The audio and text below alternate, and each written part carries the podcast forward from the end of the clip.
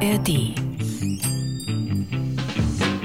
Wischmeiers Stundenhotel. Tina Vossstraße, 28195 Bremen 2. Kompanie, Stillstand. Hier ist das Stundenhotel mit Dietmar Wischmeier und Tina Voss. Voss, rühren. Danke. Ja, wir haben heute ein Thema uns vorbereitet, weil äh, es gibt hier einen von uns beiden, äh, der bei der Bundeswehr war. Kürzlich. Es gibt aber auch einen von uns beiden, der länger bei der Bundeswehr war, was aber auch etwas länger her ist. Von daher können wir unser Wissen zusammenführen. Ja, wir wollen uns ähm, mit dem Militär befassen, was sich geändert hat. Warum machen wir das eigentlich? Warum haben wir dieses Thema jetzt gemacht? Das war ja, das, der Anlass war natürlich deine späte Rekrutierung. Sie haben mich doch noch gefunden. Aber äh, der Grund war natürlich ein anderer, weil die Bundeswehr ja seit dem Ukraine-Krieg ist die ja in aller Munde und es hat sich irgendwas geändert in dem Verhältnis der Gesellschaft zur Bundeswehr, glaube ich jedenfalls. Ich glaube das auch. Und äh, ich hatte eine der aufregendsten und tollsten Wochen meines Lebens. Noch schlimmer als die, als du damals mit Herpes äh, im Klinikum lagst und dass der Ulkus Molle nicht reparierbar war und Syphilis dann doch noch getestet wurde? Ich wollte gerade sagen, du hast die Syphilis vergessen, aber ganz am Ende kamst du ja so doch schlimm. noch in. Nee, Ja. ach, Syphilis, wenn das nicht gleich im Gehirn ankommt, dann bringt das ja Also um nichts. das kurz aufzuklären, äh, das Beispiel Pony war bei der Kavallerie eine Woche lang. Also die ähm, Frau Oberleutnant Tina Voss für eine Woche war bei dem sogenannten Info-D-Fuck. Das ist, Infoday Fuck. ich habe es gerade komisch betont. Lernt man da Wemsen? Wusste ich nicht. Da wäre ich auch hingegangen. Also, scheiße. Ich habe es ein bisschen seltsam gesagt. Infoday Fuck. Info-D-Fuck. Also, Info-D-Fuck. Das klingt immer komisch. Also ich habe das ja noch im Kopf, wie ich morgens immer angebrüllt wurde mit Info-D-Fuck, aufstehen. Und da klang es aber nicht so versaut jetzt, als wenn wir es sagen. Ihr seid Info-D Fuck gewesen, Genau. so hat man euch genannt. Äh, ja. Also so eine Prostituiertenbrut oder was war das dann? Ja, aber mit, äh, weil die ja alle den Hals nicht voll kriegen, waren wir über 70 Leute. Ähm, und ich glaube sogar 72, damit es ja immer fast zwölf. Ja, wir waren auch zwölf Gruppen. Also sechs Gruppen. ich muss nochmal nach. Wurde das nicht früher in Züge aufgeteilt, so eine Kompanie? Ja, und äh, da waren wir sechs, aber wir, wir nannten uns Gruppen und ähm, tatsächlich nicht zwölf, aber es waren sechs Gruppen a zwölf Leute. Deswegen glaube ich auch, dass am Ende 72 rauskommt, ne? Sechs mal zwölf? Ja, war also ganz gut, ja. Also ich bin ja nicht so gut in Kopfrechnen, aber das hat einigermaßen funktioniert. Ich habe mich auf den Podcast vorbereitet. Und ähm, das ist eine Veranstaltung der Bundeswehr für zivile Führungskräfte. Stopp, sag nichts. Ich weiß das, gleich so ein Lacher kommt. Für zivile Führungskräfte, um die Bundeswehr kennenzulernen. Warum? Erstens, wer sind denn diese zivilen Führungskräfte? Also du warst natürlich eine super Führungskraft. Was waren das denn sonst für Leute? Was ich tatsächlich auch gut und spannend fand, da waren zum Beispiel Leute also aus dem Bundestag oder aus dem Landtag und es war ein, ähm, ein Bundestagsabgeordneter, der im Verteidigungsausschuss sitzt. Und der soll halt darüber abstimmen, äh, was machen wir mit Leopard, was machen wir mit Marder, mit Puma und was können wir überhaupt alles liefern. Und dieser Tag bei der, also das ist eine Woche, diese Woche bei der Bundeswehr gibt einfach viel mehr Einblicke. Und ich finde, wenn ein Bundestagsabgeordneter das auf sich nimmt und sagt, ich gehe da mal hin und ähm, höre mir das alles an, um bessere Entscheidungen zu treffen in meiner täglichen Arbeit, ist das aller Ehren wert. Dann sollte man die nächsten eine Woche lang eine Wärmepumpe anketten. Bisschen, wenn sie keinen Tinnitus kriegen, dann können sie darüber abstimmen. Also, Vielleicht ist das nicht vergleichbar. aber man kann ja nicht alles über das Abgeordnete Ich abstimmen bin auch müssen. froh, dass wir jetzt nicht über Sterbehilfe reden. Ja, da bin ich aber auch ganz froh. Weil was dauert ja meist keine Woche, bis man das kennenlernt. Das geht Also- dann schneller. Aber da fand ich es toll. Und es waren natürlich auch Leute da, die ähm, zum Beispiel bei Rheinmetall oder einem anderen Rüstungskonzern oder in Softwarekonzernen arbeiten, die mit der Bundeswehr zusammenarbeiten, um die andere Seite kennenzulernen. Also so eine wirklich gute Infowoche. Und ich habe jede Sekunde geliebt. Äh, Das ist schön. Warum hast du da nicht verlängert? Am Ende stand ich neben dem Oberstleutnant und habe zwei Leuten die Hand gegeben. Und da sagt er zu mir, was machen Sie denn da? Und da habe ich gesagt, na, ich bleib doch hier. Wussten Sie das nicht? Da war aber der Schrecken groß. Ja, ich musste dann leider doch gehen. Aber äh, tatsächlich, ich bin auch noch irgendwie zweimal zurückgekommen, weil ich was vergessen hatte. Und da hatte er, glaube ich, irgendwann echt Angst, ich. Meine, was will man gehe. auch mit so einem Soldaten, der zweimal zurückkommt, weil er was vergessen hat? Das ist, ja, für einen Krieg wäre ich wohl Ja, nicht so geeignet. glaube ich auch nicht. Ähm, aber es war mega, es war wirklich toll. Und da habe ich dann quasi drum gebettelt, ob wir nicht die Bundeswehr generell mal zu einem Thema machen können. Und das ist jetzt passiert. Aber vorher müssen wir noch ein paar andere Sachen besprechen, die du wie immer vorbereitet hast, nämlich Punkt eins: Ich habe, bin heute Morgen um 5.30 Uhr aufgestanden, weil an diesem heutigen Tage zeichnen wir etwas früher auf und damit der Kuchen noch auskühlen konnte, war er ab 6.30 Uhr im Ofen. Also, wie hat denn mein Kuchen geschmeckt? Heute hat er sehr gut geschmeckt. Es war kein Gemüse drin. Ich finde, heute hat er sehr gut geschmeckt. Ist Das schon, hat schon gereicht. Ja. ja. Okay. genau, ich habe keinen ideologischen Überbau mit Gemüse oder Vollwertscheiß gemacht. Das ist schön. Zucker, Mehl, Eier, Fresse halten. Ziegenscheiße. Nein, ja, gerade Ziegenscheiße wollte ich dieses Mal nicht. Es waren halt Blaubeeren und Joghurt. Also ein leichter Sommerkuchen. Ganz toll. Ja. Wo kann man denn diesen Podcast hören, wenn man nicht vorm Radio sitzt, aus Versehen? Nirgendwo, oder? Nirgendwo? Das ist gut. Okay, nee, warte mal, ich habe einen Vorschlag. Ich würde sagen, geh in die ARD-Audiothek. Richtig. Du? Das, und wo es sonst so Podcasts zum Hören gibt, ja? Spotify? Ja, ja, Apple kennen wir doch Podcast. alles, ja. Wie auch Ein, immer. einfach nur irgendwo eingeben, Wischmeiers Stundenhotel, wir ploppen dann hoch. Ja, das ist wir ganz toll. poppen dann Äh, auf. Los, zieh die Talsperren endlich durch, dass wir den Kram auch hinter uns haben. Los, Du möchtest das so schnell machen, weil du möchtest zu dem Thema Bundeswehr kommen. Man, 85 Prozent voll, die Dinger habe ich gelesen. man muss dazu sagen, als ich meine Vorbereitung hatte, ging ich natürlich so auf Geschichte oder so, aber Dietmar hat, glaube ich, 30 Seiten quasi aus dem Gedächtnis mit allen Themen, die er über die Bundeswehr sagen will. Ja. Aber ich fange mal an mit den Talsperren. Die Oder 61 Prozent, die Söse 68 Prozent, die Eckartal-Sperre 79, Oker 58, die Granetalsperre 87 Prozent und die innerste 57. Wir liegen also im Moment bei circa 69 Prozent. Das ist nicht viel. Nee, das ist nicht viel, das Nein. stimmt. Und wir brauchen so viel, damit wir den Klo auch noch weiter durchspülen können. Den Tiefspüler Die, oder äh, den, wie ist das andere Ding? Podestspüler. Podestspüler. Sag lieber, wo wir auftreten im, Okay. im September, Dezember. Ja, und wo man sich auch tatsächlich ein bisschen beeilen muss, weil wir sind nämlich am 15.12. live im Metropoltheater in Bremen und am 18.12. in dem besonders von mir geliebten großen Sendesaal des RBB. Und, In Berlin. In Berlin. Und ich glaube, die, der Kartenvorverkauf ist nicht nur gestartet, sondern der ist schon, wir sind bei beiden bei weit über 50 Prozent. Und von daher äh, kommt zu Ich hasse Leute, die von daher sagen. Ich habe dich auch sehr lieb, Dietmar, und ich bin sehr glücklich mit dir Kannst du das gemeinsam. nochmal sagen? Deswegen heißt es in Deutsch. Kannst du nochmal deswegen sagen? Weißt du, warum ich das gesagt habe? Ja. Weil du kurz vorher anfingst mit Sportreportern, die immer etwas falsch verwenden. Weil die immer von daher sagen. Ja. Deswegen lasst mich nicht alleine mit dem Klugscheißer. Von daher? Von daher kommt und Alter bei, bitte. Man kann aber von, da, von das, von wegen, wegen das, wegen dem das, Was? kann man noch falscher sagen. Aber was ist denn an von daher falsch? Das ist einfach, von daher ist einfach kein deutsches Wort. Warum das nicht ist, Das ist sind meine, zwei deutsche Wörter. genauso, das sind zwei deutsche Wörter, die aber in dieser Kombination nicht das meinen, was damit gesagt wird, nämlich deswegen. Also der plausible Grund, weswegen etwas passiert. Ich glaube, das möchte bitte mal jemand äh, für mich nachlesen. Nein, das möchte keiner. Doch. Aus. Fernando, guck mal bitte, ob von daher genauso einzusetzen ist wie deswegen. Ja, in der Duden-Reaktion arbeiten doch nur Pussys. Also das heißt, wenn die Duden-Reaktion sagt, wir können das so machen, Ja, doch, dann stimmt vergiss das es nicht. doch, vergiss es doch bitte. Bitte doch, das komm ist jetzt mehr nicht so mit der diese Duden-Redaktion. Wischmeiers Rechthaberei. Ja, genau, Okay. Wischmeiers Rechthaber-Studio. Dann würde ich sagen, stillgestanden. Ja, weiter geht's im äh, Text. Darf ich dir sagen, was ich gelernt habe? Du hast was gelernt? Ja. Also im Bus, also erstmal finde ich ganz schön, ähm, dass man im Bus nicht einsteigt, sondern man sitzt auf. Ne, also wir stehen da vorher immer hin und her exerziert und dann in den Bus rein. Und beim Durchzählen saß ich immer als Streber relativ weit vorne und sagte immer zwei. Bis mein Hauptmann mich angebrüllt hat, das heißt zwei. Ja. Und da sage ich, das heißt nirgendwo zwei und ich sage zwei, aber dann hat er es mir erklärt, dass im Gefecht, und das macht ja auch Sinn, und unter Beschuss, wenn man sagt, da ist ein Feind auf zwei Uhr, es klingt so ein bisschen wie, da ist auf drei Uhr, dann kann man halt sehr doll daneben schießen. Und deswegen ist diese klare Unterscheidung von eins, zwei, drei sehr wichtig. Ja. Ab da habe ich mich immer so gesetzt, dass ich die ganze. Seit drei sagen durftest. Nee, zwei, weil ich wollte ja sagen, dass ich es gelernt habe. so. Und alle mal so, oh, Oh, Streber. da ist die alte wieder. Die Und ich habe noch was gelernt. Äh, Ich wollte noch gerade was zu den, die DDR verwendete für den, äh, für das Wort Null immer, sagte Nulli. Nulli? Weil, weil ein Einsilber ist schwer durchzusagen. Hast du das nie gehört auf Kurzwelle früher? Die Durchsagen an die äh, Spione der DDR in äh, Westen. Die haben immer in Fünfergruppen haben die äh, ähm, wahrscheinlich nur Matrix-kodierte Zahlensysteme durchgegeben. Und der Spion saß draußen an seinem Kurzwellenradio und hat ihm mitgeschrieben und dann wusste er, was er machen musste.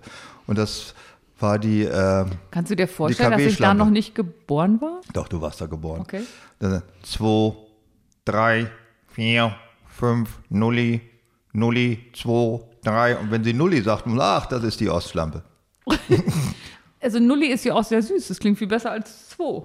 Nein, das habe ich. Zwo. Zwo klingt auch nicht, kein schönes Wort. Nee, ich. aber es macht Sinn, das zu sagen. Und wenn wir schon bei Nulli sind, ähm, es gibt ja auch noch das Thema der Himmelsrichtungen. Und da dachte ich, warum sprechen Sie das denn so scheiße aus? Also Ost.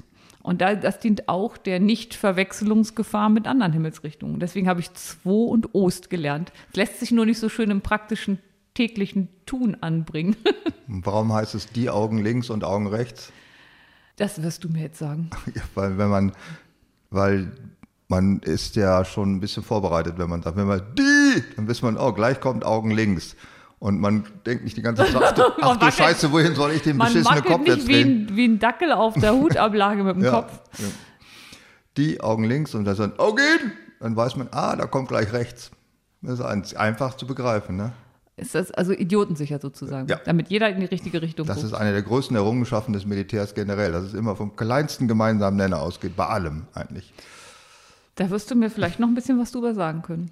Kann ich bestimmt irgendwann. Erzähl mal aus deiner Bundeswehrzeit. Was damit ist? Ja, wie die war, wie du das empfunden hast. Ja, das ist immer schwer zu sagen, weil die liegt schon so lange zurück und man ist ja geneigt, retrospektiv einiges zu beschönen. Und es gibt Das Leute, ist doch toll, wenn du jetzt nur noch lieb über die Bundeswehr redest. ich, ich glaube, ich rede relativ neutral über die Bundeswehr. Es war insofern eine ganz tolle Zeit, weil einem nichts abverlangt wurde, also nichts, was wirklich wichtig war. Also wenn ich sagen müsste, was meine schönsten Zeiten waren, war Konfirmandenunterricht und Bundeswehr. Weil bei beiden konnte man nicht scheitern. Also es ist einfach Oh, komplett doch, ich unwichtig. glaube, bei- also uns haben sie damit gedroht, dass wenn du so ein, äh, einen der zehn Gebote aufsagen musst und dran bist und das nicht kannst, dass du nicht konfirmiert wirst. Ich sah das ganze Geld schon dahin schwinden, was ich Gesagt haben die viel, aber letztendlich ist jeder konfirmiert worden und jeder ist auch nach 15 oder 18 Monaten entlassen worden. Und man musste ja schon ziemlich sich, so doof konnte man gar nicht sein, um nicht einfach doch ehrenhaft entlassen zu werden. Also das war sehr entspannt. Es war eine völlig fremde Welt.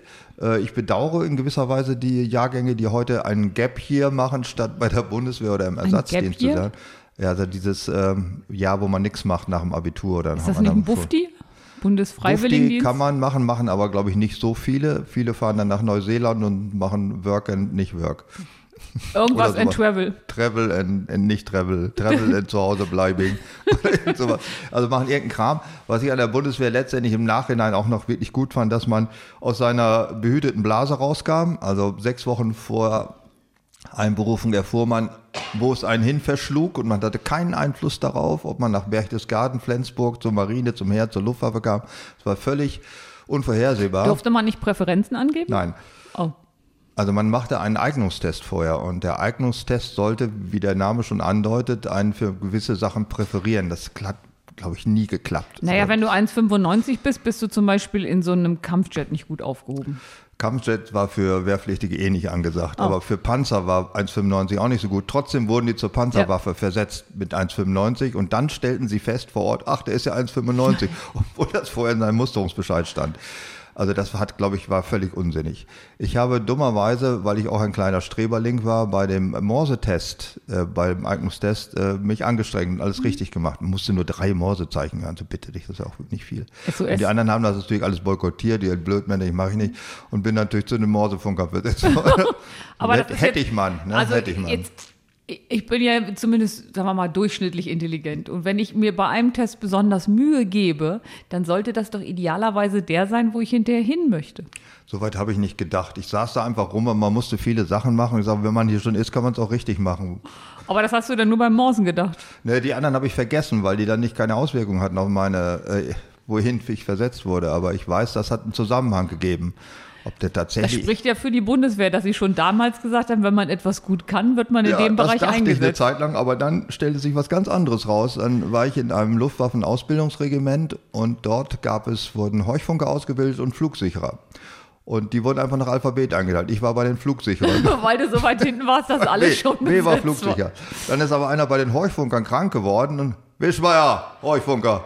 Also Das das, war war, dann so, dass man erst von Alphabet von vorne nach hinten und wenn dann aber jemand irgendwo krank wurde, hat man von hinten aufgefüllt. So ist das. War immer abwechselnd. Das war beim Review ja auch so, wenn man Schlange stand, was ich auch sehr gut Bei finde. was?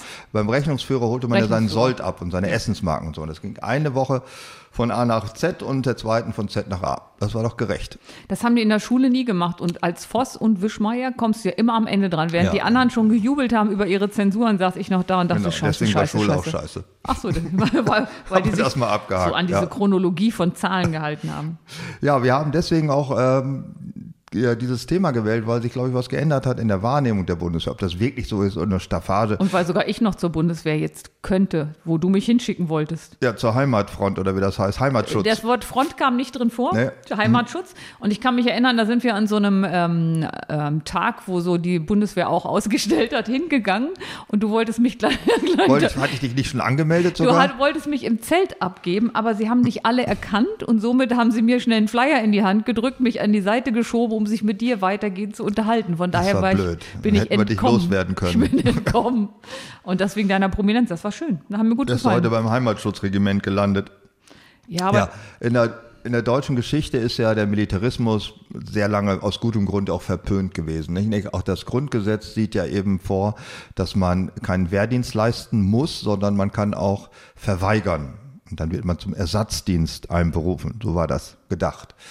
Ähm, das hat den Grund, weil äh, ja das deutsche Militär bis 1945 sowas nicht vorgesehen hatte. Soweit ich weiß. Kann die hatten da eine Menge Sachen anders gemacht ja, es gab später. Bausoldaten, es gab die Organisation TOT, da durfte man aber auch, glaube ich, verweigern war nicht. Kennst du das Lied der Moorsoldaten? Ja, das kenne ich, ja.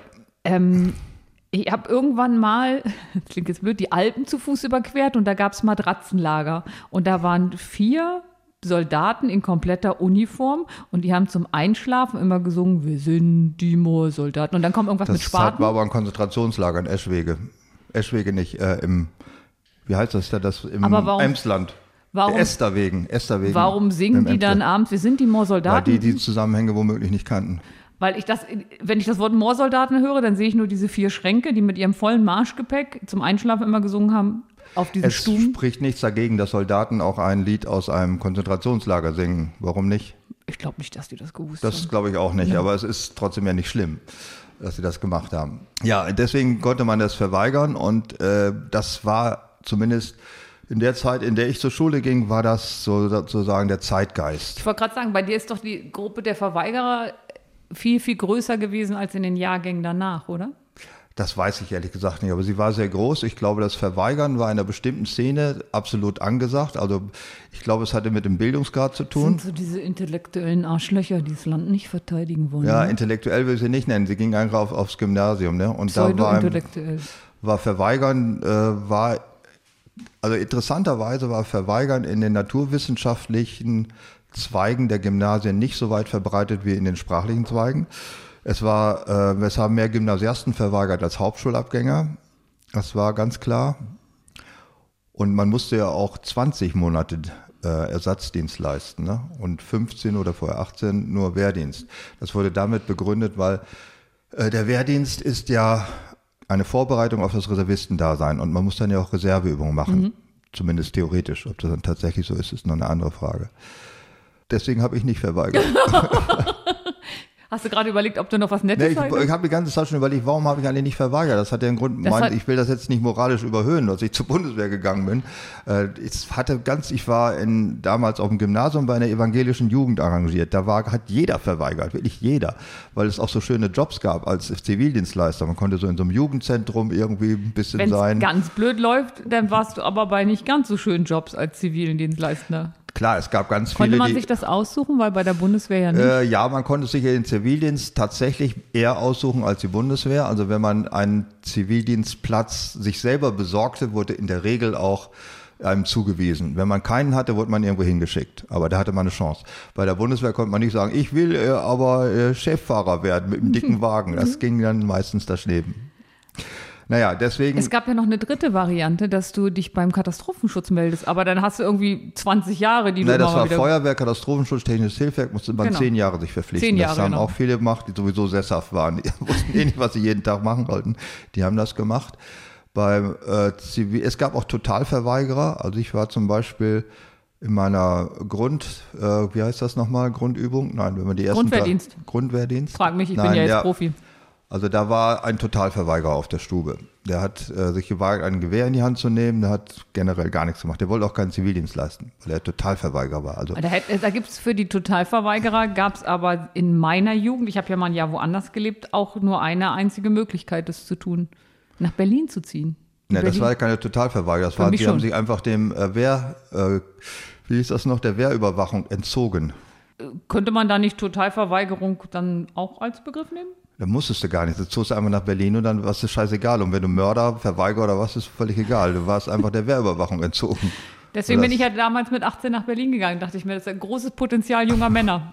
Ja, ja, das sind doch die richtigen, die du da getroffen hast. Ja, aber ich war ja auch nur ein Jahr in Berlin. Also wenn ich das äh, im Nachhinein würde ich sagen, warum sollte ich nicht zur Bundeswehr gehen? Das war immerhin die erste demokratisch legitimierte Streitkraft, die es auf deutschem Boden seit Jahrhunderten gab. Warum man ausgerechnet die verweigern sollte, war mir zumindest nicht ganz klar. Weil man gefragt wird. Bei den anderen wurde man nicht gefragt und eingezogen. Und hier hattest du ja noch eine Wahlmöglichkeit. Also auf jeden Fall war dieses Kriegsdienstverweigerungsrecht gut gemeint, wie so vieles im Grundgesetz. aber du weißt ja, was das bescheuert. Gegenteil von gut gemacht ist. Ja, es ist, hat auch nicht funktioniert und deswegen wurde es auch nach und nach abgeschafft. Zuletzt endete es damit, dass man eine Postkarte schrieb ans Kreiswehrersatzamt und dann war klar, man wollte da nicht hin. Es gibt ja keine Kreiswehrersatzämter mehr. Nee, weil ja auch der Wehrdienst ausgesetzt ist zurzeit. Das Spannende war, ich habe, also wenn mich nochmal jemand fragt, ob ich nochmal einer Führungskraft hinterhergehen wollte, dann wäre es definitiv der Brigadegeneral von der Panzerschule Munster. Also es gibt schon einen Grund, dass die Generäle sind. Also das ist, finde ich, von, vom Führungsanspruch und von der Art und Weise des Auftretens war ich sehr beeindruckt. Ja, warum hattest du vorher gedacht, der Dürfst wird General oder was hast du so für Vorstellungen? Noch viel schlimmer, ich habe da gar nicht drüber nachgedacht. Also Ah ja, in der Politik wird ja auch nicht immer der fachlich Beste kriegt den Job. Das ist ja auch nicht so, sondern der am besten Vernetzte. Und ich hatte da nicht so viel Hm. Gedanken dran verschwendet. Und das fand ich schon sehr beeinruckend. Aber der hat mal gesagt, die Diskussion über die Wehrpflicht ist eine Scheindiskussion. Natürlich ist das eine Weil Scheindiskussion. ähm, wollen wir das morgen wieder einführen? Womit? Es Ja. gibt keine einzige Stelle mehr, die solche Mengen von äh, Menschen aufnehmen kann, katalogisieren oder wie immer das heißt, wenn man die so Es ist äh, aus vielerlei Gründen ist das eine völlige Scheindiskussion. Äh, es gibt ja ein Land, das hat die Wehrpflicht wieder eingeführt, Schweden. Die haben sie abgeschafft nach, und jetzt nach etlichen Jahren wieder eingeführt. Die machen das natürlich ausnahmsweise mal richtig, also nicht wie Deutsche das machen würden. Es gibt ja keinen Anspruch auf Wehrdienst, also du musst nicht einen ganzen Jahrgang einziehen, sondern die äh, mustern den ganzen Jahrgang und dann nehmen sie sich welche, die sie brauchen. Und das ist dann insofern auch Wehrgerechtigkeit, weil die kriegen einfach so viel Geld, dass die sich freuen, dass sie aufgenommen werden. Und das wird in Deutschland natürlich auch funktionieren. Das heißt, wenn wir nicht 160 Mark richten wie damals, sondern 2500 und Euro. Euro und dann vielleicht Vorzüge haben, wie ein Steuervorzüge oder einen Studienplatz oder was auch immer man für Präferenzen reingehen könnte, wäre die Wehrgerechtigkeit auf jeden Fall kein Problem mehr. Also ich, ähm, ich fand viele Sachen spannend und auch gut, zum Beispiel, dass auch Soldaten in Uniform ähm, kostenlos alle öffentlichen Verkehrsmittel nutzen sollen. Ja, solche Sachen zum Beispiel. Die finde ne? ich auch, die finde ich auch für mich beruhigend. Also wenn da ein paar Soldaten mit mir im Abteil sitzen, A, mag ich ja Soldaten und äh, B, finde ich das ein ganz beruhigendes Gefühl. Wenn jetzt so eine Horde, äh, was ist denn, Dynamo Dresden-Fans reinkommen, die leider gerade ein Spiel verloren haben, würde ich mich immer noch ganz gut fühlen. Ich finde das eher bedrückend, also dass man im Umkehrschluss sich nur wohlfühlt in einem Öffi, wenn da zwei Soldaten mitfahren, dann finde ich das eher bedrückend. Ich möchte eigentlich dieses äh, Zeug nutzen, ohne dass ich hoffe, dass da ein Soldat einsteigt. Ja, das ist natürlich das oberste Ziel. Aber Ja. wenn Sie schon mal da sind, dürfen Sie auch gerne mal in der Nähe sitzen. Wie zum Beispiel, als der ICE auf der Elsterbrücke Richtung München stehen blieb und die Leute vier Stunden gefangen gehalten wurden in der Deutschen Bahn. Und äh, bis erst, erst als Leute ohnmächtig wurden in dem nicht klimatisierten Zug, Oh Gott, oh Gott, oh Gott. äh, durften die Türen geöffnet werden, auch nur deshalb, weil Soldaten mit im Zug waren und die offenen Türen bewacht haben, damit keiner von der Brücke springt, voll außer Verzweiflung, weil er als Geisel von der Deutschen Bahn genommen wurde. Das ist ja dann nur zur eigenen Sicherheit, weil ich habe das schon mal gesehen, wenn der auf der Strecke anhält und das geht links und rechts ja nicht mit Treppchen runter, sondern da Ja. Aber Bahn ist ein anderes Thema, da müssten wir einen Acht-Stunden-Podcast machen, um diesen ganzen Unsinn zu verbreiten, und den die hatten wir macht. damals schon. Das Ja, war das schlimm. ähm, warte mal, wie hieß denn unser Podcast damals? Solution for Better Problems Tomorrow oder so ähnlich? Also Ich weiß es nicht mehr. Ist und das schlimm. war Jahre bevor das Bahnchaos losging. Und da fanden wir es schon schwierig. Aber ich möchte noch etwas sagen zu deiner Wiedereinführung der Wehrpflicht. Das ist eh, eh Quatsch, aus Ja. technischen Gründen, aus vielerlei Sind wir uns Gründen. gerade einig? Man kann auch in nachfragen. 15 Monaten, glaube ich, keinen mehr zu einem soll, brauchbaren Soldaten schulen, der als Reservist irgendwas taucht. Damit schon. Ich glaube, das Thema ist viel zu komplex, um es jemandem derzeit beizubringen. Ja, aber das Thema ist schon relativ eindeutig zu beantworten. Noch blöder finde ich Ich einfach, meine, die Ausbildung ist zu komplex, ja, Entschuldigung. noch blöder finde ich die Forderung, die ja von allen oder etlichen Parteien geführt worden ist, eine allgemeine Dienstpflicht. Ne? Also dass Männer und Frauen, wenn sie 18 sind, ein Jahr können sich aussuchen, ob sie äh, beim Roten Kreuz für Altenpflege oder Garten sauber machen im Park oder Warum irgendwas. findest du das bescheuert? Weil das im Grundgesetz nicht vorgesehen ist. Das geht einfach nicht. Das ist eine, da bin ich mal wirklich auf Seiten der FDP, äh, weil die jetzt das eine Sag, Über, sag den Satz nochmal. das ist eine Übergriffigkeit in das Privatleben der Menschen. Ich wollte das mit FDP nochmal hören. Und die äh, Wehrpflicht ist nur aus dem Grunde überhaupt äh, vertretbar, weil sie den Staat in seiner existenziellen Situation äh, hilft. Das heißt, man ist ja nicht wehrpflichtiger, weil man irgendwie 15 Monate irgendeinen Gemein einen Gemeindienst machen soll, sondern weil im V-Fall zur Waffe greifen muss als Reservist. Im V- oder im B-Fall? Und äh, der Mangel an Pflegekräften und Leuten, die den Park sauber machen, ist keine existenzielle Bedrohung des Staates. Insofern ist eine allgemeine Dienstpflicht nicht zu rechtfertigen. Aus. Ganz Eindruck, ich gucke Ja, so. ist so. Also du hast auch so ein, so ein engagiertes Ja, ich Gesicht. bin da, ich bin, ich glaube an die Regeln dieses Staates du kriegst einfach. jetzt erstmal ja? einen gelben Polunder von mir an und gut. Das hat doch bloß, weil die FDP mal was Richtiges sagt. Also in der Sachen äh, liberale Bürgergesetze ist sie meistens auf der besseren Seite, würde ich sagen. Weil die Übergriffigkeit des Staates in so vielen Bereichen ist nur gerechtfertigt, wenn das das Allgemeinwohl der Gesellschaft. Deswegen ist eine allgemeine Impfpflicht durchaus sinnvoll, weil das ja die Gemeinschaft gefährdet. Aber die Gemeinschaft ist nicht gefährdet, wenn der Park nicht sauber gemacht wird. Da muss man also kein ein Jahr einsperren, damit Guck mich das macht. völlig fasziniert an. Das Ja, so der- ich, ja, ich sollte auch mal in, auch mal so eine denn, Bundestagsrede machen. Ja, also das ist jetzt kein feministischer Augenblick gewesen. Was war denn das? Ein politischer? Staatsrechtlicher. Ja, Staats Staatsrechtlicher Staatskunde. Augenblick. Staatskunde. Ja. Kommen wir zurück Gut, zur kommen wir zurück zur Zeit, als der Militarismus und der Pazifismus sich gegenüberstanden. Friedensbewegung, 80er Jahre, Mutlangen, 1983 äh, der Protest gegen die Pershing-Raketen, die in Deutschland stationiert werden sollten und Atomsprengköpfe trugen. Das habe ich nur am Rande mitgekriegt, weil ich dann noch ganz klein war. Und da habe ich mich Ja. ja. angefangen für Jungs zu interessieren. Das war aber State of the Art in den 80er Jahren. Ne? Da haben alle mitgemacht. Ich weiß nicht, wie viel waren auf dieser Rheinwiese? da war 100.000 ich in Bonn. Oder 13. Du wärst auch nicht hingegangen, wenn du 30 gewesen wärst Weil? wahrscheinlich. Weil, Weil du bist so Militarist. ja, Ja, bitte, da haben wir es ich doch. mag das leider, das stimmt Ja, schon. äh, Reagans NATO-Doppelbeschluss. Ne? Ähm, was war nicht das Doppelte daran? Sag du es mir, ist deine Zeit. Besprechen und aufrüsten, glaube ich. Und, äh, und das war an sich ein, es wurde ja angefeindet ohne Ende damals. Ne? Also wenn man was zählen wollte in, als Student oder sonst wie, äh, dann musste man gegen den NATO-Doppelbeschluss demonstrieren. Was man, ich wahrscheinlich damals auch getan hätte, aber das nur, weil ich Du glaube, warst nicht dabei bei den. Nee, ich war, ich war, ich habe generell nicht gegen nichts demonstriert. Warst du bei keiner einzigen Demo in deinem Leben? Doch, ich war bei der großen Trecker-Demo gegen Atomkraftwerke 1977 in Bonn, weil ich äh, in Hannover, weil ich dachte, da kann man scharfe Weiber treffen. Der Also Atom während ich, egal. in den, während ich zur Soldatensuche oder also Kriegsdienstverweigerer, gehst du zur Trecker-Demo? Ja, so hat jeder seine Zielgruppen neu definiert. das war aber nicht eine Trecker-Demo, weil es für oder gegen Trecker war, sondern weil das die Bauern aus dem Wendland waren. Die Und die hatten keine anderen Fahrzeuge außer einen Trecker. das macht mehr her als so ein VW. Ich war bei zwei Demos. bei zwei, ja, gegen Ja. was? Also ich, jetzt, jetzt kann ich mal richtig angeben. Black Lives Matter war ich in New York. Das ist aber eher peinlich. Ähm, äh, tatsächlich war es so, ähm, das ist ja ein paar Jahre her, und ich war tatsächlich in New York, habe Urlaub gemacht und sehe, und sehe im Fernsehen diese Demo. Und dann denke ich, das Fernsehen ist aber laut, bis ich schnalle, dass das Fernsehen gar nicht das Problem ist, sondern die Demo unter dem Hotel ist. Also da ging die gerade raus und da habe ich, Dann mich- hast du mitgemacht. da hab ich mich schnell angezogen, bin mitgegangen, weil ich fand das ganz spannend. Na, das ist toll. Und was war die zweite? Ähm, die zweite Demo war Rückgrat zeigen. Rückgrat zeigen Ja. gegen wen? Ah, Wenn ich es noch wüsste. Es war wohl. ah, es war was mit, also Oh, wo ja, andere so. nicht so nett waren. also es war im Zweifel etwas gegen Rechtsradikale, Das ist immer gut. gegen das Anzünden von Flüchtlingsheimen, gegen Scheiße, was war es denn? Also ich weiß noch, dass wir Fotos gemacht haben, wo man immer Rückgrat gezeigt hat. Ich habe aber ich habe das Also eine. Demonstration gegen das Nein, ich Anzünden weiß von es. Flüchtlingsheimen. es war Pegida und Co. Pegida. Oh, das ist mir ja. wieder eingefallen. Ja, das, das Pegida.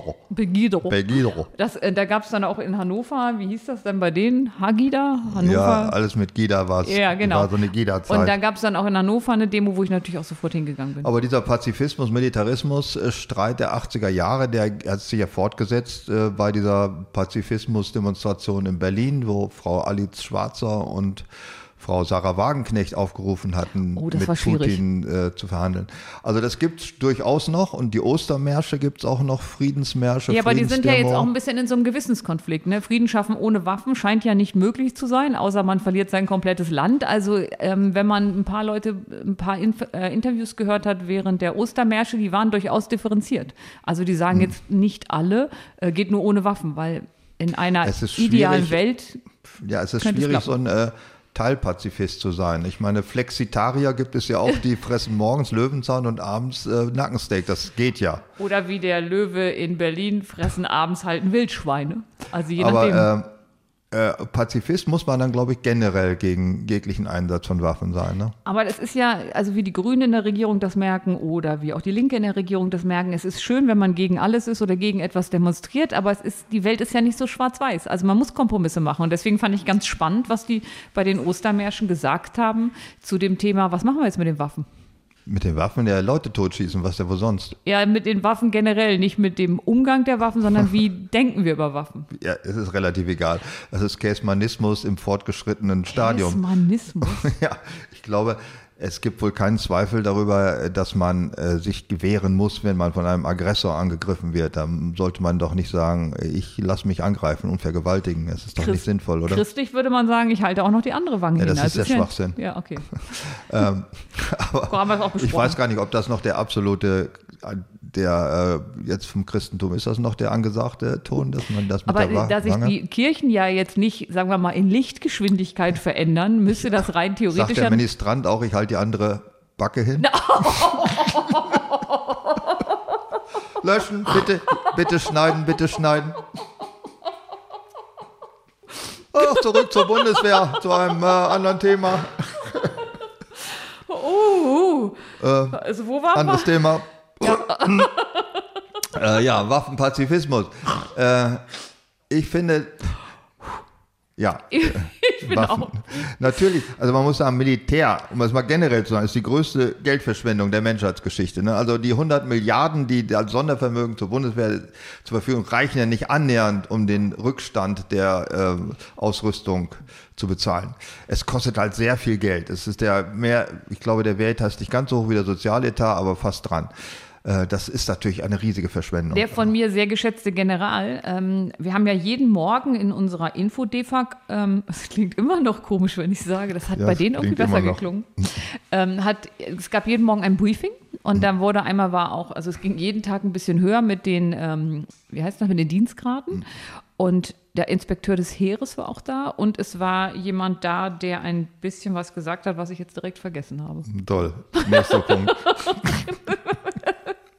Ich bin Ganz noch in toll. einem anderen Thema gefangen. Das Ja, das glaube ich auch. Ach, warte, ich hab's. Achso, genau. Ähm, es ging halt darum, zu sagen, äh, alle regen sich ja jetzt auf, dass die, dass, die, ähm, dass die Beschaffungswege so kompliziert sind, dass der Apparat so schwerfällig ist und vor allem, dass wir zu wenig Waffen und Munition haben. Wenn es aber 40 Jahre keine Rolle gespielt hat und immer nur eine Alibi-Veranstaltung war, dass man genug Munition hat, weil die musste man ja irgendwann auch vernichten, weil die ja auch abläuft, ähm, dann ist doch klar, dass für diesen Fall, also keiner wacht ja auf und sagt, ich glaube, in den nächsten sechs Monaten dreht der Putin durch und greift irgendein beliebiges Land an, was er haben will. Wir sollten mal lieber mit äh, Waffen vorsorgen. Wenn du vor zehn Jahren so etwas gesagt hast, da haben die dich doch erschlagen, da haben die gesagt, baut Kindergärten, aber kauft doch bitte keine, keine äh, Handgranaten. Und von daher kann man sich ja jetzt nicht wundern, dass nicht genug da ist. Ja, das kann man Ich sich tatsächlich nicht wundern. Trotzdem bleibt es natürlich äh, ein Problem. Das sieht man ja, dass das Abschmelzen des 100 Milliarden Sondervermögens relativ langsam geht. Ja, äh, das da geht's schnell. Das geht, ja, aber hier geht es nicht wirklich schnell. Und das erfolgreichste oder die erfolgreichste Strategie, um einen Krieg zu verhindern, war ja die Aufrüstung in den 70er und 80er Jahren. Also NATO-Doppelbeschluss, Pershing-Raketen, die Gegenseitige Abschreckung. Abschreckung, ja. Und Putin, das ist natürlich reine Spekulation, hätte uns auch über, hätte auch die Ukraine überfallen, wenn äh, wir nicht statt 4000 Leopard 2 nur noch 200 haben oder wenn tatsächlich die Bundeswehr noch voll im Saft stünde wie in den 70er Jahren und die NATO tatsächlich ähm, voll ausgerüstet gewesen Oder wäre. die Ukraine ihre Atomwaffen damals nicht freiwillig abgegeben Das hätte. war sicherlich auch eine Schnapsidee, aber das kann man im Nachhinein ist man immer schlauer. Ja, wobei, ja gut, er hätte dann nicht, ja, hätte nicht angegriffen, weil die Frage ist, wenn sie sie eingesetzt hätten, dann ist das Nicht-Dasein der Atomwaffen vielleicht gar nicht so eine blöde Idee. Ja, die Atomwaffe, das heißt ja auf Französisch Force Frappe. Das ist also ja, erschrecken. Die dienen dazu, andere zu erschrecken, nicht tatsächlich zum Einsatz zu führen. Das war Das ist aber schon mal schiefgelaufen, ne? ja, wo Also da war so ein paar Städte in Japan, da lief ja, das, das, nicht so da gut. ist es ja nicht, da ist sie ja willentlich eingesetzt worden, nicht aus Versehen, sondern da hat man es halt mal ausprobiert, was das so ist. um Und darauf- festzustellen, dass, wir, dass das schon schwierig ist. Ja, und daher rührt ja der Schrecken durch Hiroshima und Nagasaki. Sonst hätten wir den Schrecken vielleicht gar nicht.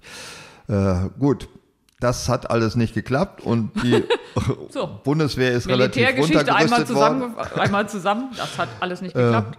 Mittlerweile gilt man ja nicht mehr, glaube ich, als Blödmann, wenn man zur Bundeswehr gehen würde, wie in den 70er oder 80er Jahren, aber trotzdem geht keiner hin. Ne? Oder wenige. Also wir hatten ja auch eine Waffenausbildung und da waren sehr viele Frauen. Und das waren ähm, ganz oft auch Leute mit einem, also die auch bei der Bundeswehr studiert haben. Und das waren so tolle Frauen. Also ähm, ich- da war Die meisten sehr völlig blöd. Gut, dass du sagst, das waren so tolle Frauen. sag mal, wenn man etwas positiv darstellt, dann ist es ja nicht so, dass alle das so, so, so, das waren so tolle Frauen. Also ja, aber das, der, denk- andersrum. Als ich hätte Wehrdienst machen können, dann hätte ich nur Pflaster kleben dürfen und Beine abreißen, weil Sanitätsdienst. Und das hatte sich in den Jahren geändert, aber man hat relativ selten mit Soldatinnen zu tun. Und wenn die auf einem, also du weißt, es gibt welche, aber du hast, wann triffst du schon mal eine Soldatin und kannst mit der sich darüber unterhalten? Das ist einfach nicht so oft in meinem Leben. Und jetzt war es aber so, das waren meine Ausbilderinnen. Und ähm, ich fand die tough, die waren klug, die waren, und das Schönste war, glaube ich, für mich, die waren selbstverständlich. Also es gab da wenig blöde Sprüche, ähm, sondern halt so ein, also in der Generation war es einfach so, es war total normal, dass die Ausbilderinnen sind, dass die, da sind auch sehr viele Offiziersanwärterinnen dabei gewesen, die uns dann unterstützt haben. Und das war, ja, dass, dass das normal war, fand ich besonders. Ich glaube, dass sich vieles geändert hat, dadurch, dass Frauen jetzt wieder ganz normal in der Bundeswehr als Soldaten zum Beispiel bestimmte Sprüche, die früher in einer rein männlichen Bundeswehr üblich waren, aufrücken, mit auf Rohrlänge aufrücken, macht ja keinen Sinn mehr. So, oh, es ist, aber generell ist es ja so, wo Frauen sind, wird der Ton ja meist etwas, nennen wir ihn mal humaner. Ja, das ist so. Also, ähm, wenn Gott gewollt hätte, dass sie mich voll labern, wären sie meine Frau geworden, sagt der Unteroffizier. Das kann man, glaube ich, auch nicht mehr sagen. Vor allem nicht zu einem weiblichen, ähm, zu einer weiblichen Soldatin, wobei das ist sind so, also es gab einen sehr besonderen Ausbilder bei uns, der auch äh, sich mal hingestellt hat und vorne erstmal alle angebrüllt hat. Und ich bin auch immer zu ihm gegangen und habe gefragt, ob meine Sachen richtig sitzen. Und dann wollte ich mich umdrehen, da hat er gesagt, Sie müssen sich überhaupt nicht umdrehen. Ich sehe schon, dass Ihre Tasche nicht zu ist, die Hose ist nicht ordentlich.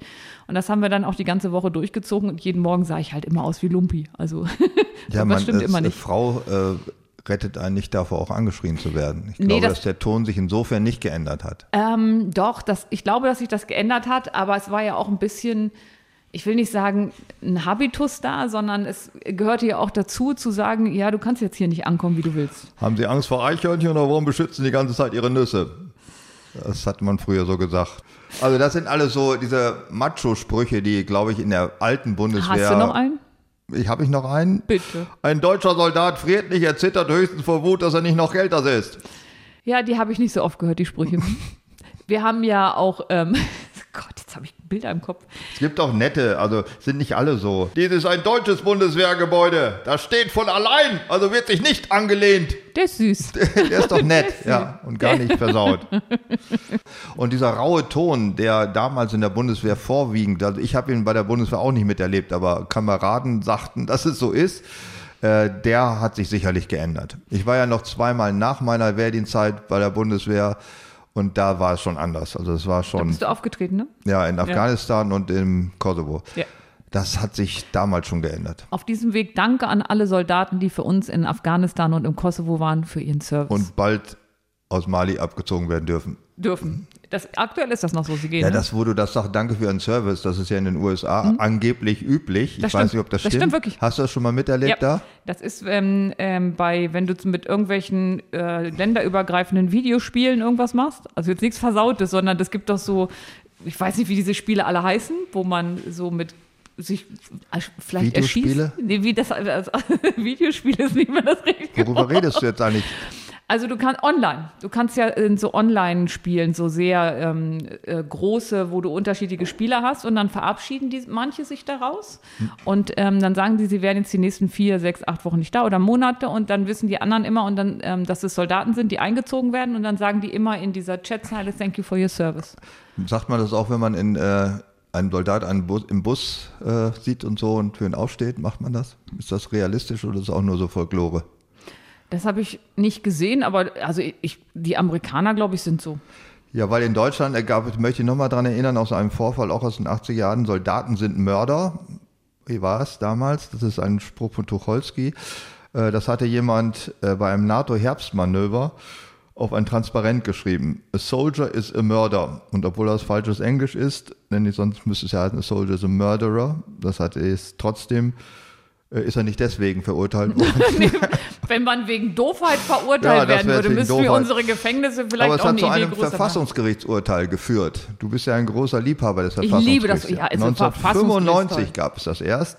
Das heißt, dieser Satz, Soldaten sind Mörder, ist nur strafbar, wenn er sich an einen konkreten Soldaten richtet, also nicht, es ist keine Beleidigung. Also wenn ich sage, Soldat Wischmeier, du bist ein Mörder, Ja, dann ist es eine Beleidigung, Mhm. ja. Oder wenn, dann, wenn die Äußerung als generelle Kritik an Soldatentum und Kriegshandwerk trifft, dann ist es äh, keine Beleidigung. Man das finde ich jetzt aber kein blödes Urteil. Also man muss ja auch sagen, ich, liebe das das, nicht, äh, letztendlich Bundesverfassungsgericht. ist es äh, eine Petitesse, dieser ganze Quark, ja. Ich meine, natürlich kann jemand sagen, Soldaten sind Mörder, wenn er das meint, das ist ja völlig Blödsinn in jeder Beziehung. Das ist, äh, Meinungsfreiheit. Ja. Du darfst jeden Blödsinn von dir in der geben. Meinungsfreiheit ist, muss auch irgendwo begrenzt sein. Das ist schon, wenn es, äh, insofern ist es richtig, wenn es einen konkreten Menschen betrifft, ist es eine Beleidigung. Frag Das mal Frau klar. Kühners, wie das ist mit der begrenzten Meinungsfreiheit, was man alles so sagen darf. Da wird es aber auch eng. Was hatte sie nochmal für ein Problem? Ich habe es vergessen. Ähm, sie wurde im Internet mit Ausdrücken beschimpft, die unser Redakteur rausschneiden würde. Und deswegen kann ich sie nicht sagen. Und ähm, das fiel unter Meinungsfreiheit. Aber da gab es einen riesen Aufschrei, dass ähm, das Gericht falsch geurteilt hat. Ich weiß aber nicht mehr genau, wie es ausgegangen ist. Ja, das ist so eine Sache. Ich meine, ähm, Ich glaube, dass das Verfahren noch läuft, bin Ja. aber nicht ganz sicher. Äh, Dass es durch die sozialen Medien ist, klingt das ja fast niedlich, wenn jemand ein Transparent hochhält, ein Soldat, a Soldier is a Murder. Das wird heute keine Sau mehr interessieren. Heute gibt's Shitstorms und sonst was. Der niedersächsische Umweltminister äh, Mayer ist beschimpft worden, äh, wenn du noch einen Wolf entnimmst, wirst auch du entnommen. Das klingt erstmal harmlos, ist aber Ja, weil man weiß, dass Entnahmen erschießen heißt. ja, da ist es schon anders. Und La, das la, ist wie heißt das? Letage Entnahme, ne? letale Entnahme, ja. Letale Entnahme. Das ist natürlich schon ein hartes Brot. Ne? Und insofern äh, ist das heute alles viel härter geworden in der Beschimpfung. Kennst du, also ich würde, wenn ich mal auf eine Demo gehe, wo ich mich ganz doll ärgere, dann wüsste ich genau, was ich auf mein Schild schreibe. Ja, Ich bin so wütend, ich habe sogar ein Schild dabei. Das ist äh, der Klassiker, ja. Aber ist niedlich, ja oder? Das ist schön, ja. Es geht auch vor allem, kannst du es zu jeder Demo wiederverwenden. Ich bin ja sehr praktisch veranlagt. Ja, und da du schon an zwei warst in 40 Jahrzehnten, kannst das doch, ist das eine sinnvolle Tatsache. Ja, hätte ich das schon mal eingemottet und gleich nochmal nehmen können. Wir hatten das aber gesagt, Soldaten sind Mörder, um die unterschiedliche gesellschaftliche Anerkennung der, äh, des Militär- und des Soldatenberufes in den verschiedenen äh, Ländern zu unterstreichen. In den USA sind sie akzeptiert, in Deutschland waren sie zumindest über Jahrzehnte äh, eine Randerscheinung. Weil man vielleicht auch nicht daran erinnert worden wollen würde, was die Soldaten vor nicht so langer Zeit in Deutschland Ja, angerichtet klar, haben. das war natürlich die geschichtliche Belastung der Soldaten, eindeutig, klar. Und man lebt ja auch in so einer, ja, wie heute sagt man, äh, Friedens, äh, nicht Blase. Blase, ja. Blase nennen. Äh, wir waren also so sehr verliebt in unsere Friedensjahre, dass wir uns gar nicht mehr vorstellen, wer sollte uns denn angreifen? Ich meine, Rate den Beruf meines ersten Freundes. dein erster Freund, Güllebecken Innenreiniger, Nah dran, weiter. Güllebecken Außenreiniger, Tu mich auch. Bordellbesitzer. Weiter, es wird immer besser. Nein, jetzt musst du sagen. Soldat. Schon, Soldat. Ja. Dein erster Freund war ein Soldat. ja, der ist jetzt schon im Vorruhestand und fährt den ganzen Tag mit dem Wohnmobil durch die Gegend. Ich glaube, er ist gerade in Spanien und schmilzt. Na bitte. Ja. Hallo Ähm, Ingo. Das hat sich alles ein bisschen geändert. Es gab ja vor zwei Jahren, es ist schon fast zwei, anderthalb Jahre her, da äh, hieß es, wir sind Panzerhaubitze 2000, also die Identifizierung der Bevölkerung mit Teilen der Streitkräfte, die an die Ukraine geliert wurden, also Streitkräfte nicht, sondern Waffen, war schon so weit.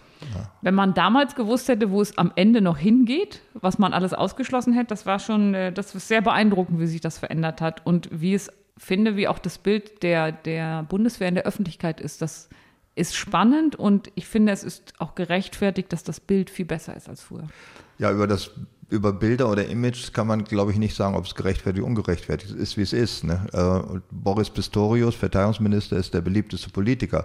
Das sagt einiges darüber, wie Verteidigungspolitik mittlerweile gesehen wird. Es sagt aber auch was, wie bescheuert die anderen alle sind. Und es sagt auch was darüber, was ich ganz, äh, ganz spannend finde. Der ist auch in der Truppe sehr hoch angesehen. Und es gab irgendeinen Lauf ähm, und dann haben die sich auf dem Arsch ein, ein, ein Schild gemacht und wir sind die Jungs von Pistorius den Arsch tätowiert? Nee, so weit sind sie, aber das wäre ja blöd, man muss das ja immer umtätowieren. Ja. Nein, die haben dann so mit, also die hatten halt ihre ganz normalen Bundeswehrsachen an, das war irgendein äh, Charity-Lauf, keine Ahnung, mhm. wo sie mitgelaufen sind. Und da, ne, wir sind, Pist nee, anders stand da, wir sind Pistorius seine Jungs. Und das hätte ja mhm. keiner geschrieben bei Frau Lamprecht. Nein. Ich habe tolle Leute kennengelernt unter Nein. Raketenbeschuss. Nein, das äh, hätte man sich eher erschießen lassen, als für Frau Lamprecht auch nur einen Schritt in eine Richtung zu gehen. Also der ja, hat ein ganz, ganz hohes Ansehen, ist ja auch der erste männliche Verteidigungsminister mit ein bisschen Erfahrung. Seit drei Luschen, also wenn seit ja. vier, wenn man Kathi zu Gutenberg noch mit zu den Frauen rechnet. Was ist da das jetzt lustig?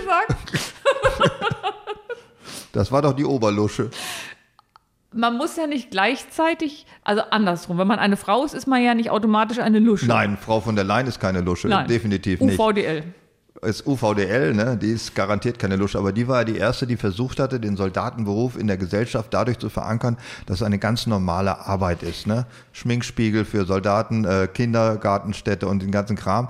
Es ist aber kein normaler das Job. Das ist übrigens auch etwas, was der General gesagt hat. Der sagte eines Tages, ähm, Soldat Ursula von der Leyen sagte, Soldat ist ein Beruf wie jeder andere und das stimmt nicht. Nein, das stimmt natürlich nicht. Also nachdem, wir haben ja Feldübungen gesehen. Ich glaube, als äh, Sekundarstufe 2 Lehrer muss man sich nicht totschießen lassen, obwohl ich das eigentlich nicht schlimm Mittlerweile finde. ist man aber als Sekundarstufe Lehrer 2 in manchen Stadtteilen gefährlicher als in oh, Afghanistan. Ja, ich, das ist mein Versehen. Auch da muss man sich totschießen lassen, stimmt. War, ähm, also eher als als Bundeswehrsoldat.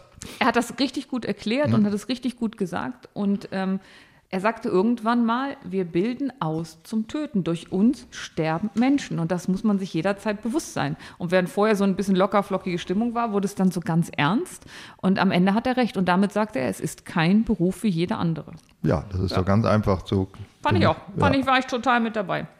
Ja. Wobei das, ähm, also wir haben ja ähm, das, also ein Feldlager kennengelernt, wie die, wie die in dieser Dackelgarage, was sie selber auch dazu sagen, wie sie da liegen und mhm. wieder wie sie im Einmannzelt und wie sie in Umschichten schlafen, Wasser gewinnen, auf Feinde reagieren mhm. und haben auch so eine Feldübung mit angeguckt. Was man, glaube ich, bei der Bundeswehr vor allem lernt, ist Schlafen. Zu jeder Gelegenheit. Ja, weil das heißt dann, du schießt tot, du passt aufs, also die sagen es anders, du passt hier auf das Zeltlager auf und du schläfst. Und dann, wenn du das zweimal nicht gemacht hast, bist du in der dritten Runde aber sehr dankbar über den Befehl. Ich mache mal ein kleines äh, Wortquiz mit dir, weil die äh, Bundeswehr ist ja eine Einheit mit äh, eigener Sprache. Also sie sprechen oh, viel, mehr, viel mehr Deutsch als noch die anderen Teile der deutschen ich wollte, Gesellschaft. Als, als die Einladung kam, also dass ich mich bewerben darf für den hm. Info-DVAG, das klingt jetzt immer doof, wenn ich sage ja, Info-DVAG, ähm, wollte ich das löschen, weil das war eine sinnlose Aneinanderreihung von ganz vielen Buchstaben, wo ich ganz sicher war, oh, da ist mal wieder ein Spam durchgekommen. Ja, aber Abkürzung ist nochmal eine andere Sache. Ich versuche, der will jetzt ganze Wörter abfragen. Also Na, auf und absitzen hast du schon genannt. Das ja. kommt noch aus der Kavalleriezeit, wo man auf dem Pferd auf und ab sitzt. Das sagt man bei ich motorisierten kann, Fahrzeugen mittlerweile auch noch. Ich kann 1A auf einem MAN-Bus aufsetzen und 2 sagen. Ja. Ähm, Biwak. Ich kenne das Sommerbiwak. Da was ist das? Du sollst nur sagen, was ist. Äh, Zeltlager. Ja. Bündnisfall. Der Bündnisfall ist, wenn die NATO uns zur Verteidigung mit dazu ruft. Also ein NATO-Mitglied wird angegriffen und wir sind im Bündnisfall verpflichtet. Gefechtsstand. Wenn du dich eingräbst hinter ein paar Sandsäcken und auf andere schießt. Ja, Gelöbnis.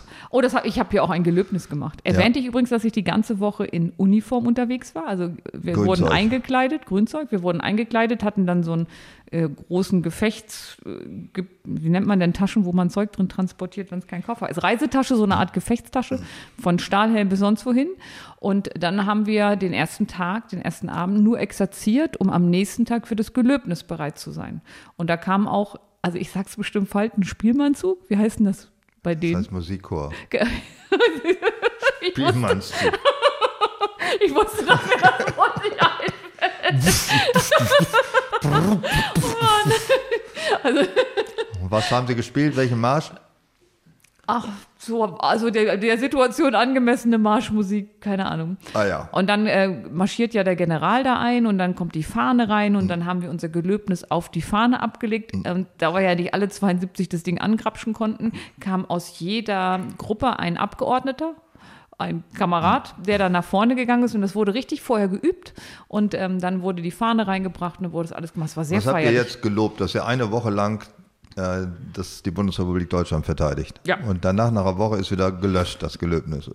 Nee, ich weiß es, es war so alles so aufregend, deswegen habe ich mich an den einzelnen Also das Worten. finde ich schon komisch, dass man so eine so seine, einen Schwur auf äh, seine Tätigkeit als Karnevalsveranstaltung für so eine einwöchige Witznummer verwendet. Das finde Sage ich schon ein mal. bisschen komisch. Also wenn du da gewesen wärst, dann darfst du sowas sagen, aber von Naja, außen also das es, ent, es entwertet das Gelöbnis schon etwas, finde ich. Ich fühlte mich sehr aufgewertet. Schön für dich. Äh, Wusstest du, dass es einen Satz im Deutschen gibt, den man nicht so sagen kann, dass er auch nur ansatzweise freundlich ist? Hirsch heiß ich. Da falle ich nicht nochmal drauf rein. Das hat mich schon mal einen ganzen Podcast gekostet, weil ich es nicht verstanden Das ist der habe. einzige Satz, der mir einfällt, den, den man nicht richtig sagen kann. Nee, es gibt einen Satz, der ist so, dass er, obwohl er eine freundliche Wörter hat, immer klingt wie fick dich doch. Ja, Ja, soll ich mal sag sagen? ja bitte. Du hast ihn gerade gesagt, schön für dich. Schön für dich. Schön für dich ist nie, Ja. wenn einer sagt, oh, ich habe einen total geilen neuen Porsche. Schön für dich. Das ist Das nie ist, so, dass nee, man, man meint, ist, man ist neidisch oder was? Oder? man ist einfach ein Arsch. Also so, man sagt nicht schön für dich. Schön so. für dich ist einfach nie ein freundlicher Satz. Oh, schön für dich. Es freut mich. Ich freue mich so für dich. Nein, das klingt von dir so falsch wie dein feministischer Sekundenauswahl. bitte schön. Ich lasse mich jetzt hier nicht dem Feminismus absch abschwatzen. Also, da hört es aber auf. Nicht? Geschwader Geschwader? Was ein Geschwader ist. Flugzeuge am Himmel. und Schiffe manchmal auch. Gerödel Wenn man sich aufrödelt, also anzieht. anzieht, das ganze. E-Book. Äh, Wenn man liest von Apple. Ja, richtig. Aber es heißt auch Inhaber der Befehls- und Kommandogewalt. Ups. Und, Wird aber auch anders und geschrieben. Digitalbuch. Das sind, was ist ein Instandsetzer? Jemand, der an den Maschinen rumschraubt. Ja, also Monteur. Nicht komisch, Ja. dass die so alte deutsche Wörter immer haben. Der Kaloy aus der Filmung Das Boot, kennst du das bestimmt. Karloy? Kapitänleutnant. Nein, das kannte ich nicht. Äh, Kragen, aber Sinn. Kragenspiegel. Rückspiegel? Nee, Kragenspiegel sind die an den Kragen äh, angebrachten Epauletten sind es nicht. Es sind so äh, Wappenschildchen. Das Also jede, jede Truppengattung hat einen eigenen Kragenspiegel. Heer hat generell diese zwei Säulen in unterschiedlichen Farben und Luftwaffe hat die Doppelschwinge im Lorbeerkranz oder Eichenkranz. Und die äh, Luftwaffe ist gelb und die anderen Panzer, die anderen Truppengattungen sind grün, rot, was weiß ich. Also die haben Also wir und die Kragenspiegel rosa. werden eingefasst von einer Litze und die ist auch in der Farbe der jeweiligen Genau. Truppengattung. Und warum haben die Panzergrenadiere alle rosa Litzen? Weil sie schwul sind. Weil sie sich das als erstes aussuchen durften. Und sie wollten schwul sein. Das sagst du. Nee, das ist einfach souverän. Soll ich dir, Das ist einfach, ich finde das souverän. Wenn die Panzergrenadiere haben, ne? Panzergrenadiere sind rosa. ja. Äh, wenn eine der härtesten Gattungen sich als Barbie verkleidet, dann finde ich das souverän. Apropos, ich habe Weil die gefragt. können das einfach. Scheiß was drauf. Also äh, wenn dann einer sagt, ihr seid Barbies, dann gibt es eine aufs Maul. Und Ja. damit hat sich das erledigt. Ja. so nämlich. Sehr schöne ich, darf Idee. ich dir noch kurz sagen, was ich am Anfang dachte? Da lagen ja auf unseren Stuben lag ja immer so Zeug bereit, was wir dann so nehmen mussten. Erstmal so ganz dicke Gummi. Ibuprofen. Nee, aber tatsächlich Anti-Brumm und Sonnencreme, weil es war ja sehr heiß. Ähm, und dann waren da so ganz dicke Gummibänder, da wusste ich nicht, was ich mitmachen sollte. Und dann dachte ich, das ist ja lieb, dass die extra Haarbänder bereitlegen. Und da fragte ich, ob alle rosa Haarbänder hätten.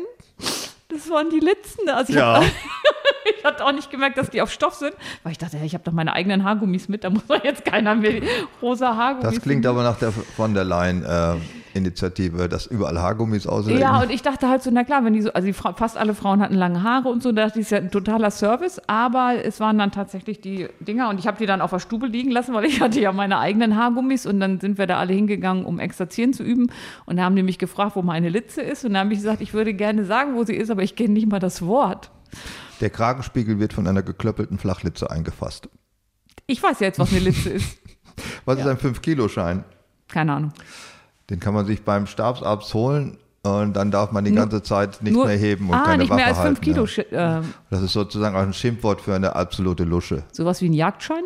Ja, fast. Jagdschein als Physio. Physio-Jagdschein. Physio-Jagdschein, ja. okay. Das Schiffchen Äh, das ist das Ding auf dem Kopf, bei der Luftwaffe. beim Menschen halt. Ja, aber nur Luftwaffenschiffchen, die anderen Okay. haben wir Baretts.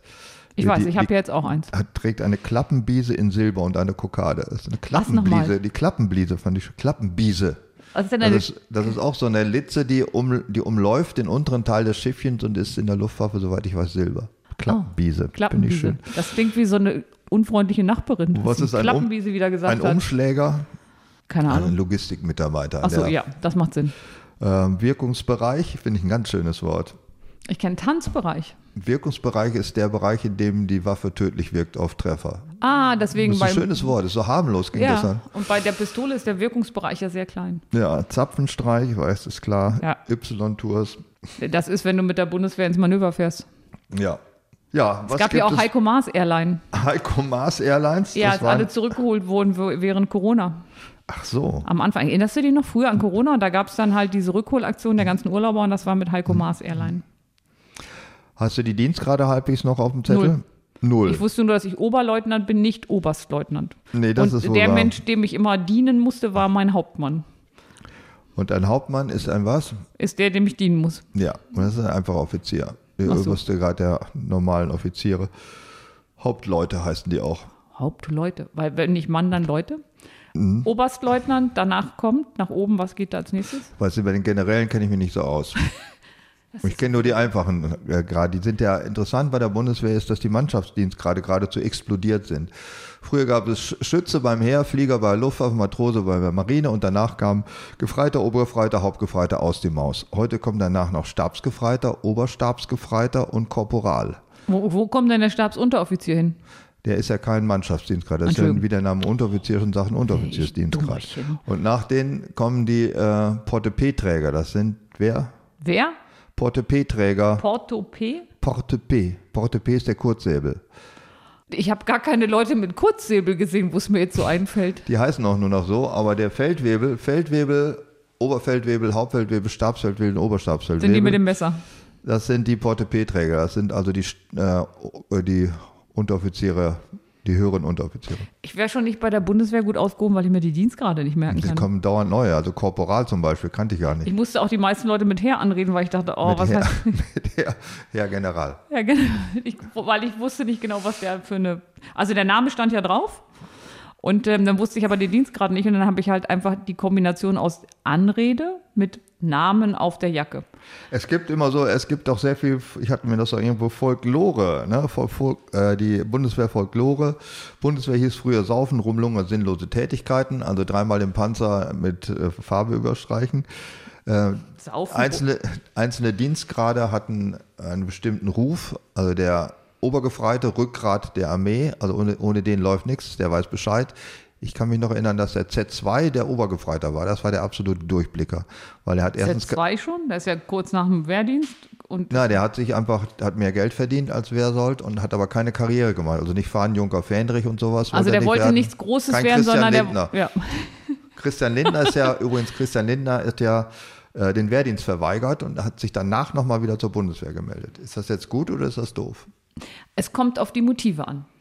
Welche, welche schätzt du hätten wohl bei Christian Lindner sein können? Jetzt mal so rein, äh, so mal so ins, ins Blaue reingedacht. Welche Motive kann ein Christian Lindner haben, sich jetzt nach dem Wehr, nach der Wehr, äh, nach der Verweigerung nochmal sich zum Wehrdienst zu? Ähm, weil er dann doch dachte, dass es wichtig ist, wenn er später mal in die Politik geht, dass er Ja, das Volk das kann verteidigen kann. Ja, und ist äh, er- dass es ja auch der Dienst am La der Dienst für das Land am Volk ist. Das glaube ich bei ihm nicht. Er ist aber jedenfalls Major der Reserve, glaube ich, oder jedenfalls. Und warum hat er das gemacht?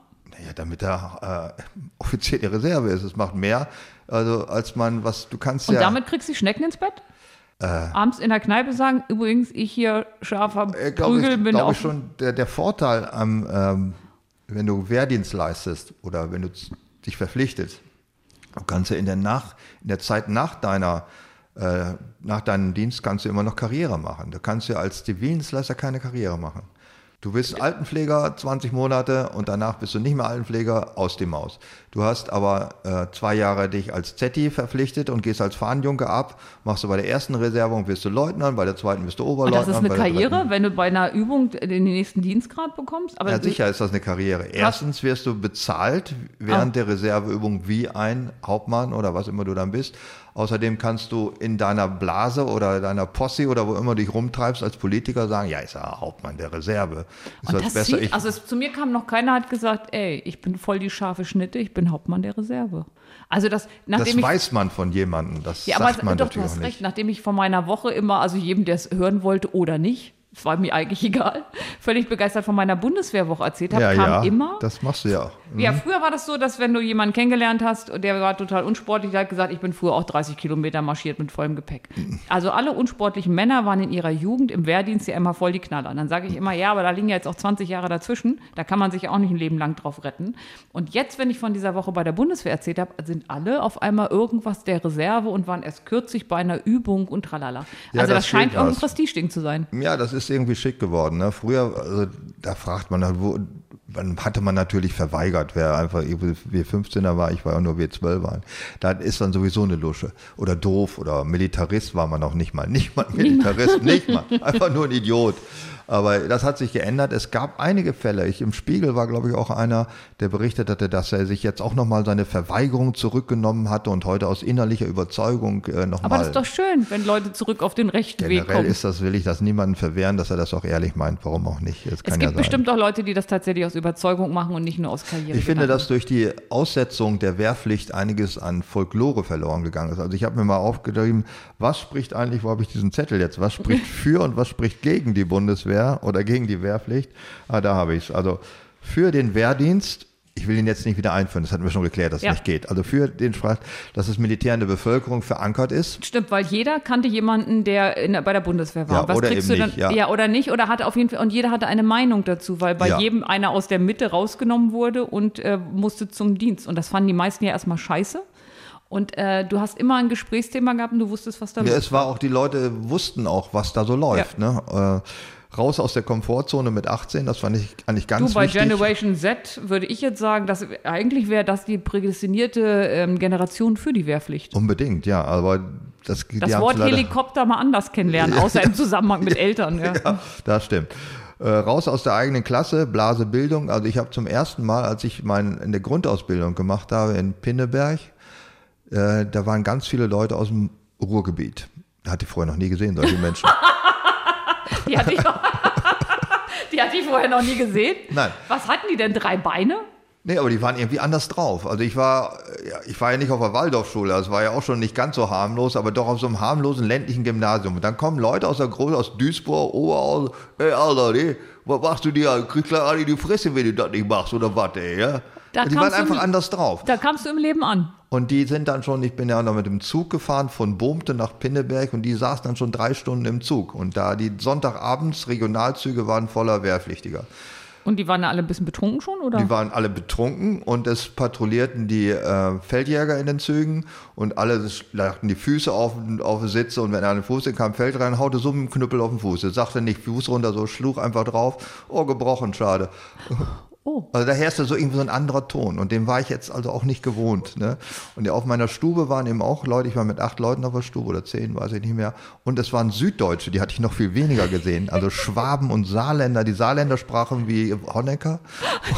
Und ich war zu Gast, Mann, ich bin am Wochenende, ich war dann äh, in Lager Lechfeld äh, ein, drei Monate. Das, Wo ist liegt, denn Lechfeld? das Lechfeld liegt südlich von Augsburg, bei, zwischen Füssen und Augsburg, äh, ganz weit weg. Also eigentlich schon Österreich. Ja, es lohnte nicht nach Hause zu fahren. ne? Und du dann Scheiße. bin ich mit Süddeutschen, die da auch waren, zu deren Eltern gefahren, um nicht jeden zu versumpfen da im Wochenende.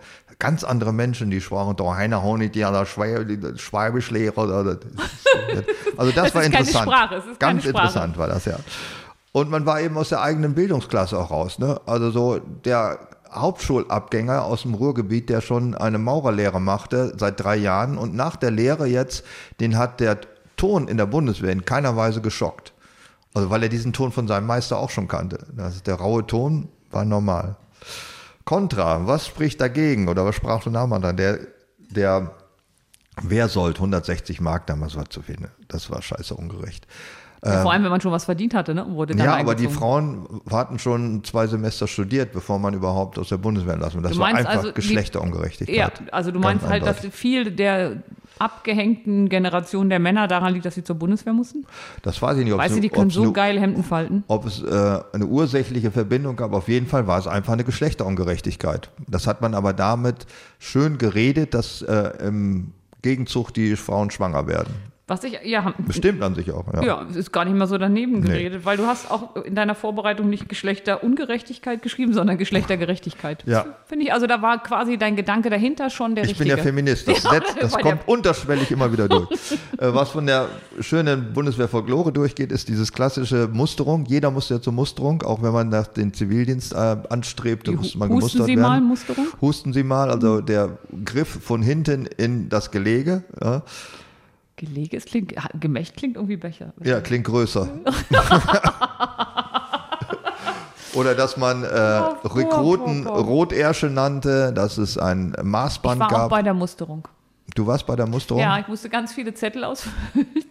Und das Einzige, was ich gekriegt habe, war ein Sehtest. Und dann bin ich halt zu dem Arzt rein. Und dann sagt er, wenn Sie darauf bestehen, untersuche ich Sie jetzt. Was sagt man dann? Ich habe keinen Stehen. Da sagt man in erster Linie, nee, ist schon okay. Du gehst ja nicht hin und sagst, bitte untersuchen Sie mich. Ich möchte das gerne. Das war dann aber tatsächlich so, dass ich dann, äh, ich bin T2 gemustert worden, weil ich kurzsichtig bin und natürlich meine Brille vergessen hatte. Das hätte eigentlich Und noch du bist doch Punkte- allergisch gegen alles, was schmeckt. Ja, das, ich bin allergisch gegen Butter und Hartkäse, was ich natürlich auch angekreuzt habe. Und den ersten Tag, als ich mit meinem Tablett durch diese Essensausgabe schob, sagte ich, ich bin allergisch gegen Butter und Hartkäse. Und dann guckt die mich an und sagt, und was soll ich jetzt machen? Ja, habe ich meinen Apfel genommen. Sagt man da immer noch Küchenbulle zu den Jungs, die dahinter stehen und mit der großen Kelle einem was auf den Teller hauen? Nee, das waren ja auch, also das waren ja Frauen, da waren auch Küchenhilfen und den Koch habe ich dann gefragt. Also als die dann weg waren, habe ich bin ich nochmal schnell hingegangen und habe gesagt, ich habe da ein Problem, so, so und so. Und dann hat er mir gesagt, immer wo Butter drin ist. Und da war der total nett und zugewandt. Die wichtigste Leistung der Bundeswehr ist, sie hat den kompletten Generationen mit fünf langen Unterhosen ausgerüstet, die das ganze Leben lang noch halten. Und ich habe sechs T-Shirts bekommen. Also eins habe ich jetzt an eine Freundin verschenkt, weil so viele T-Shirts brauche ich jetzt auch nicht. Aber ich habe fünf unglaublich, sagen wir mal, eng gewebte, qualitativ hochwertige Bundeswehr-T-Shirts. Ich sitze dir auch gerade in einem gegenüber. Kann mir nicht vorstellen, dass die T-Shirt heißen bei der Bundeswehr. Die heißen irgendwie Leibchen, Oliv, kurz. Das Schlimme war, also als ich mein, meine Woche da hatte, war es ja auch so heiß. Und dann sagte ich irgendwann, wann wir denn mal diese Jacke ausziehen könnten. Und da war es so, als hätte ich gesagt, wann kann ich denn allen hier die Penisse abschneiden? Weil die haben mich angeguckt, äh, wieso ich die denn ausziehen wollte. Sag ich, naja, weil es warm ist. Und dann sagt er, die Bluse zieht man niemals aus. Und ich so, ach so. Also Ja. da habe ich auch nicht mehr gefragt. Und dann gab es so eine zweite Geschichte. Wir hatten natürlich auch Regenkleidung. Gott sei Dank hat es auch mal geregnet. Und dann setze ich meine Kapuze auf und werde angebrüllt, dass ich sofort die Kapuze runternehmen sollte. Und da sage ich, warum? Und dann sagt er, hier trägt man keine Kapuze.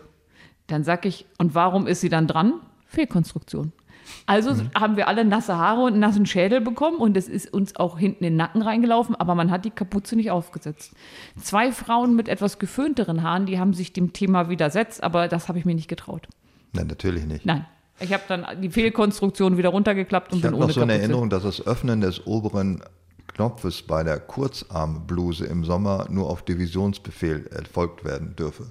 Also man kann nicht einfach bloß, weil es heiß ist, den oberen Knopf aufmachen. Man da kann auch nicht einfach nur, weil es heiß ist, äh, dieses, dieses Ding ausziehen, wie ich es ja machen wollte. Also wie der mich angeguckt hat, das hält man immer an und es war brüllend heiß. Es gab halt keinen Grund. Und ich kenne das so bei in meiner Welt, wenn der Erste das Jackett auszieht, also der erste wichtige Mensch, dann dürfen das die anderen auch. Also habe ich immer gewartet, dass Sascha seine Jacke da auszieht, aber hat er nicht gemacht. Und am dritten Tag habe ich ja gedacht, ich frage mal nach. ja, und dann äh, bin ich aber sehr zusammengestaucht worden. Ich glaube, ich habe bei der, in der Grundausbildung einen Tag Langbinderknüpfen geübt. Ist das ein Schlips? Ja, das heißt Langbinder. Und natürlich heißt das nicht Krawatte oder so, das wird zu einfach. Ja. Langbinder kennt Knoten, Langbinder anderer Knoten. Wahrscheinlich heißt es auch nicht Windsor-Knoten, ne? Nein, Winzerknoten, Ja. das heißt bestimmt nicht. Das heißt irgendwie Ähm, also ich, warum das Ding, Langbinder Doppelschlag heißt das, glaube ich. oh, ich habe aber nicht verstanden, warum dieses süße Wort Bluse für diesen ähm, für dieses Oberteil, was eigentlich so eine Mischung ist aus grob gestrickten Hemd, Jacke. Also das ist ja auch ein Material, wo man sagt, naja, es geht nicht leicht durch, wenn es regnet. Die Oberjacke heißt auch nicht Jacke, sondern Rock. Haben die gewürfelt, als sie die Namen vergeben haben? Nein, der Rock, das ist auch Der G-Rock früher, ja. der G-Rock, auch das ist auch das Sprichwort, das Hemd sitzt einem näher als der Rock. Naja, ist es ja auch noch. Also mir hat das aber auch mit dem richtigen Rock eingeleuchtet. Außer man Das interessiert Hemd sich mehr dann für näher unten. als der richtige Rock. Also außer man interessiert sich mehr für unten rum, dann ist der Rock an den wichtigen Teilen näher Da dran. haben wir es. Mit diesen schönen Worten beschließen wir den heutigen Podcast über Bundeswehr. Untenrum, Joche, wir sind am Ziel. Wischmeiers Stundenhotel. Ein Podcast von Bremen 2. Mehr davon in der ARD Audiothek.